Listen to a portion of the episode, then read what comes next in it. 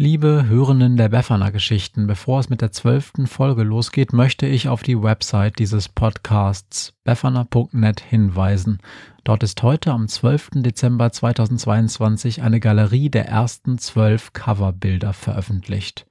Gemalt hat sie wie üblich mein Freund Kai und da nicht alle Podcast-Programme diese Bilder verlässlich anzeigen, will ich auf jeden Fall darauf hinweisen, sie sich mal anzusehen. Sie sind nämlich ganz toll. Vielen Dank, Kai. Und jetzt geht's los. Ein langer Tag für Befana 2022. Folge 12 Potsblitz. Ein langer Tag.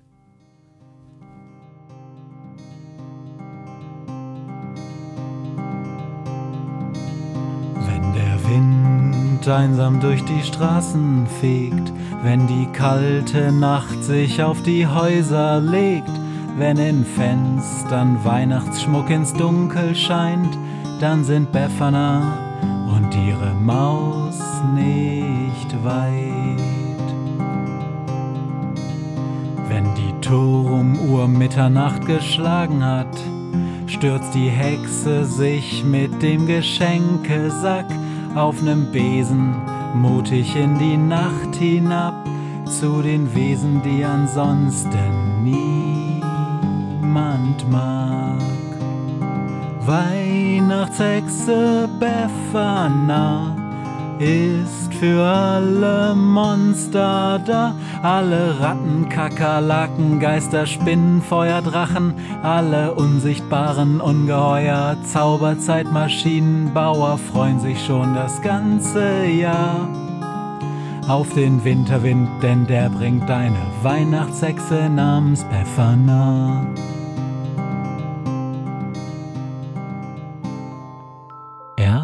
Pfeift der Wind nur leise, bläst dann immer stärker, bis er schließlich tobt und brüllt. Hey, Weihnachtshexe Befana, wach auf, es wird ein schöner langer Tag. Wir werden durch den Himmel sausen, herrlich wildes Wetter habe ich mitgebracht. Und Befana erwacht. Sie liegt in ihrem Bett und blinzelt müde in die Dunkelheit. Das Zimmerfenster ist geöffnet und sie lauscht noch eine Zeit lang nach dem Ruf des Windes, blinzelt noch ein letztes Mal, dann springt sie auf.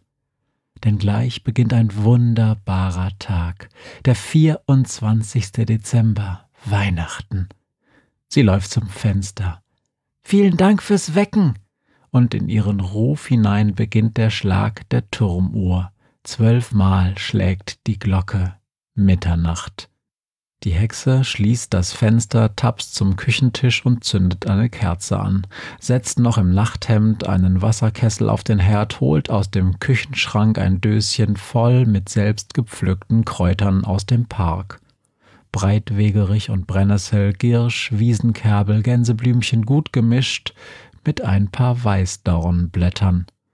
Eine Handvoll Kräuter wirft sie in die Tasse, gießt das heiße Wasser aus dem Kessel auf und bald schon dampft die Tasse voll mit Kräutertee auf ihrem Küchentisch. Geschwind wäscht Befana sich ihr Gesicht mit herrlich kaltem Wasser, quietscht, als ihr ein Rinnsal in den Rücken läuft. Sie schaut zum Spiegel mustert ihr Gesicht, die großen braunen Augen, ihre liebevoll gepflegten Warzen, rote, wild gelockte Haare und ein großer Mund, der aus dem Spiegel lacht. Sie läuft zu ihrem Kleiderschrank, aus dem sie dicke Baumwollunterwäsche klaubt, sowie den bunt geflickten Rock, die Unterhose mit den roten Streifen und die grüne Bluse mit dem Drachenkopf. Zuletzt greift sie zu ihrer gelben Jacke und setzt sich den großen Hexenhut auf ihren Kopf. Das wird ein langer Tag, ein guter Tag, Potzblitz mit vielen freudestrahlenden Gesichtern, ruft die Hexe und zieht sich den Hut tief ins Gesicht.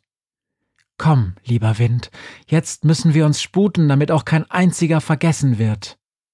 Der Wind heult auf und trägt den Besen über alle Dächer, alle Wipfel, alle Häuser in die kalte Winternacht hinein.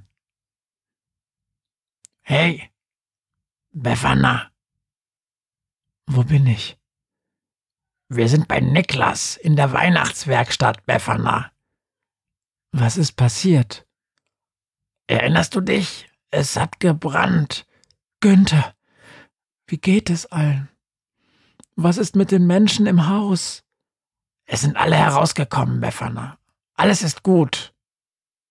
Nichts ist gut, Günther, nichts ist gut. Ich habe. Ich habe ein Mädchen gesehen. Rouge. Ich habe sie auch gesehen, Befana. Sie hat uns alle gerettet. Sie hat uns durch den Spiegel direkt hierher geführt, zu Niklas. Und was ist das hier alles? Meine Sachen. Das ist alles, was übrig geblieben ist, Befana. Das meiste ist verbrannt, dein Besen, der Geschenkesack. Die Bilder. Die Bilder sind weg, Befana. Das meiste, was gerettet wurde, stammt aus der großen Eichenkommode. Es liegt alles auf dem Stapel da. Ist Rouge noch da? Nein, es ging alles sehr schnell und dann waren wir alle hier. Lilith, die Mehlwürmer, die Totenohrkäfer, Helena. Helena? Die Ziege. Ich wusste nicht, dass sie Helena heißt. Ich habe sie Flox genannt. Wieso nicht dieser Nachtschrat damals, als du beim Krampus warst? Habe ich dir das erzählt? Habe ich dir jemals von Rouge erzählt, Günther? Es gibt eine Geschichte über Rouge in einer alten Krähenpost. Das Mädchen im Spiegellabyrinth. Der Spiegelgeist, dem du gezeigt hast, wie es ist, ein Mensch zu sein. Weißt du, wie ich Rouge kennengelernt habe, Günther? Habe ich das jemals erzählt?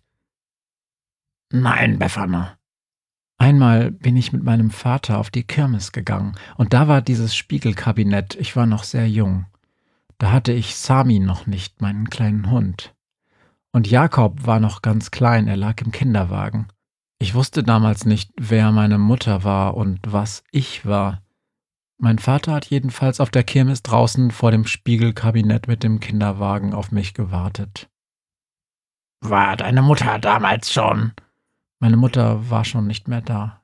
Ja. Rate, was ich damals anhatte, Günther. Welche Kleidung? Hm. Ich glaube, ich ahne es. Ein rotes Kleid und feuerrote Schuhe, Günther.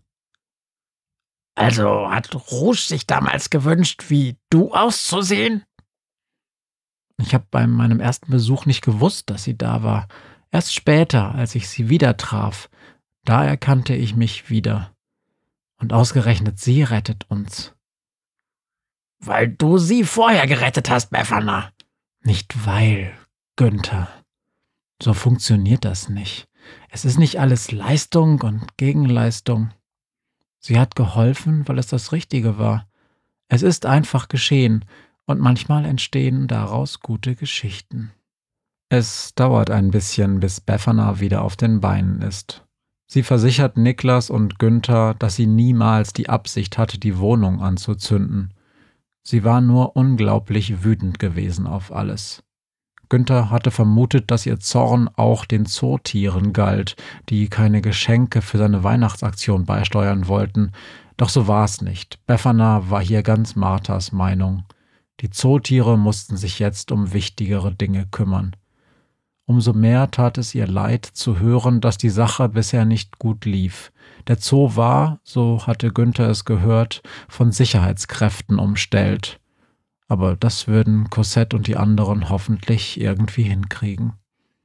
Nein, Befana war wütend gewesen, dass sie nicht mehr fliegen konnte, dass Schussel, die alte Suchmaschine, einige Tage vorher, tja, gestorben war oder wie auch immer man das nennen sollte.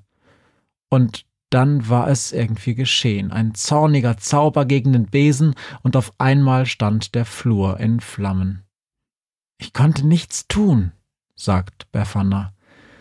Vielleicht wollte ich am Anfang auch nichts tun, vielleicht war ich sogar erleichtert, dass alles endet. Doch dann fielen mir die anderen ein, die Ziege vor allem, diese furchtbare Rübe und die anderen Bewohner im Haus. Ich war trotzdem außerstande, irgendwas gegen das Feuer zu unternehmen.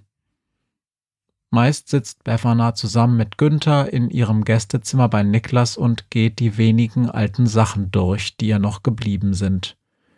Auch einige der gerade so mühevoll besorgten Geschenke, das hat Günther erfahren, sind bei dem Feuer zerstört worden. Der Treppenlift von den Ghouls, zumindest teilweise zerstört. Die Streichholzschachtel mit der Spieluhrmechanik. Weg. Und auch das Fotoalbum vom Sturmgespenst zusammen mit Anil, Befanas Vater, einfach weg. Ich bin die Sache falsch angegangen, sagt Günther schließlich. Was meinst du? Mit den Geschenken. Wir wollten dir einfach eine Freude machen, aber weißt du was? Wir haben versucht, die Symptome zu lindern. Wir hätten die Verhältnisse ändern sollen. Was meinst du damit, Günther? Du bist die Weihnachtshexe Befana. Es war ganz nett, dir was zu schenken, aber weißt du was? Das Einzige, was wirklich hilft, ist, dass du wieder selbst rausgehst und dein Weihnachtshexending machst. Nicht ich sollte durch die Gegend fliegen, sondern du. Ich kann nicht, Günther. Mein Vater, der Wind, ist tot. Dein Vater, Befana, war Flugzeugingenieur, solange er Mensch war. Menschen können auch nicht fliegen, aber dein Vater hat ihnen verdammt nochmal Flugzeuge gebaut. Und dann konnten sie es doch. Hm. Hast du mir ein Flugzeug gebaut? Nee, ich habe in deinen alten Sachen rumgeblättert. Weißt du noch, deine Bachelorarbeit?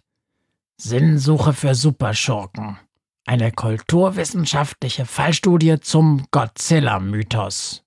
Bachelorarbeit, vorgelegt von Befana Lea Grimm. Hochschule für angewandte interkulturelle Regionalgeschichte, Stemmwede, Oppenwehe, Raden.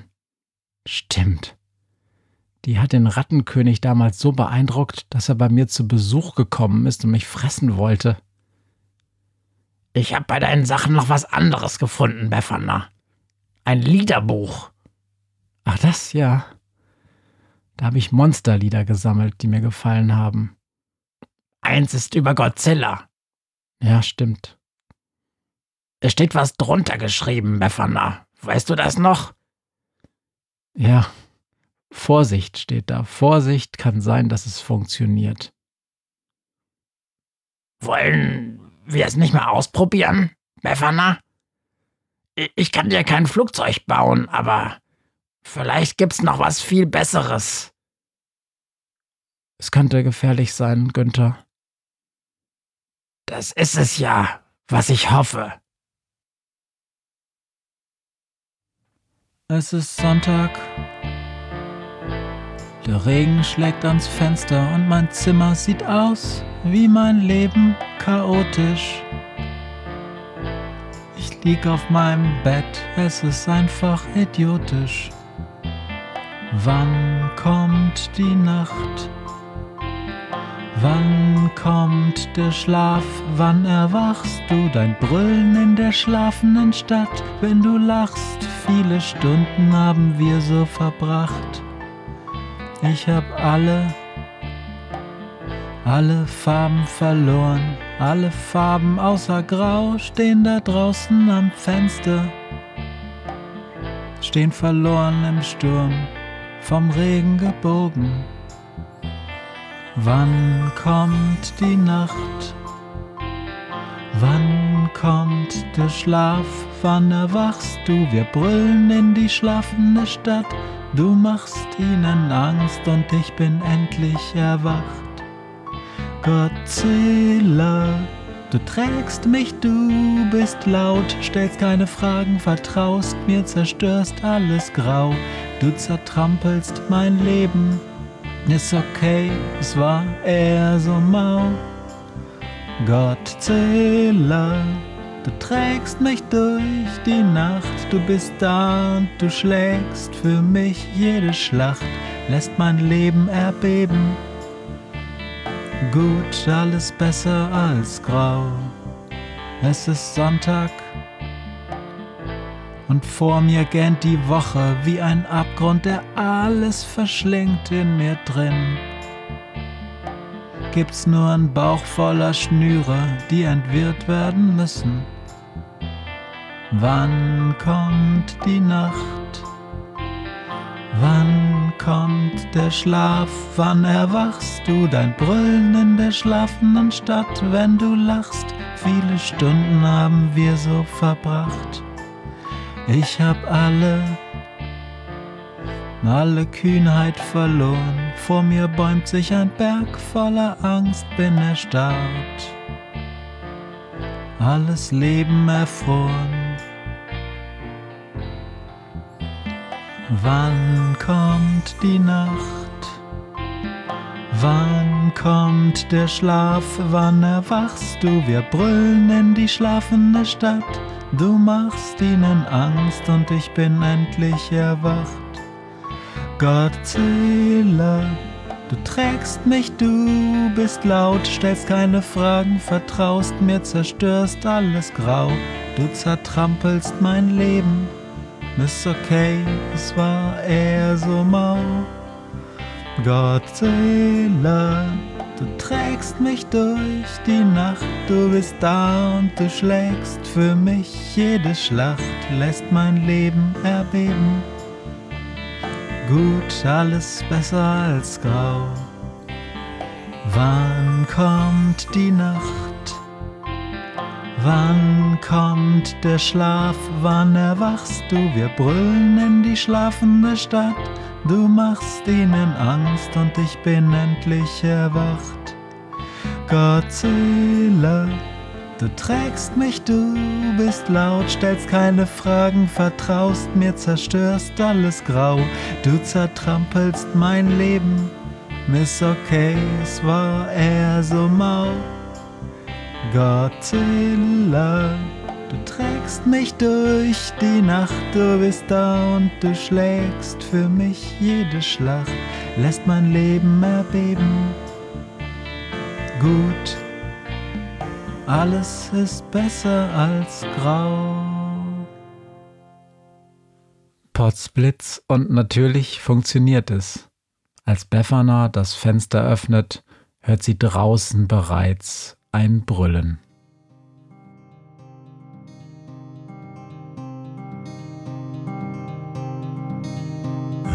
Mir heute Morgen widerfahren ist. Eine Krähe sitzt auf meinem Fenstersims und sie krächzt von Weihnachtshexe Befana, die sie hoch am Himmel fliegen sah. Tausend Abenteuer hat die Hex erlebt, wie ein Haus verschwindet, wie ein Berg erbebt, wurde im Wald verwunschen und im Fels versenkt, und doch hat sie alle reich beschenkt.